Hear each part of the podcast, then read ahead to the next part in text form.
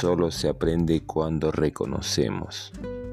Reconoce que te equivocaste, porque hasta entonces encontrarás un aprendizaje del error. Si asumimos con responsabilidad tanto los errores que cometemos como sus consecuencias, estaremos en capacidad de ver con claridad en qué consistió nuestro error, sus afectaciones a largo plazo y el cómo verdaderamente buscar no volver a cometerlos. Compartir tu experiencia puede ser otra buena manera de ayudarte a mantenerte lejos de las cosas, personas o situaciones que te hacen daño pues entonces debemos hacer un compromiso moral más allá de ti mismo. Reflexión solo se aprende cuando reconocemos.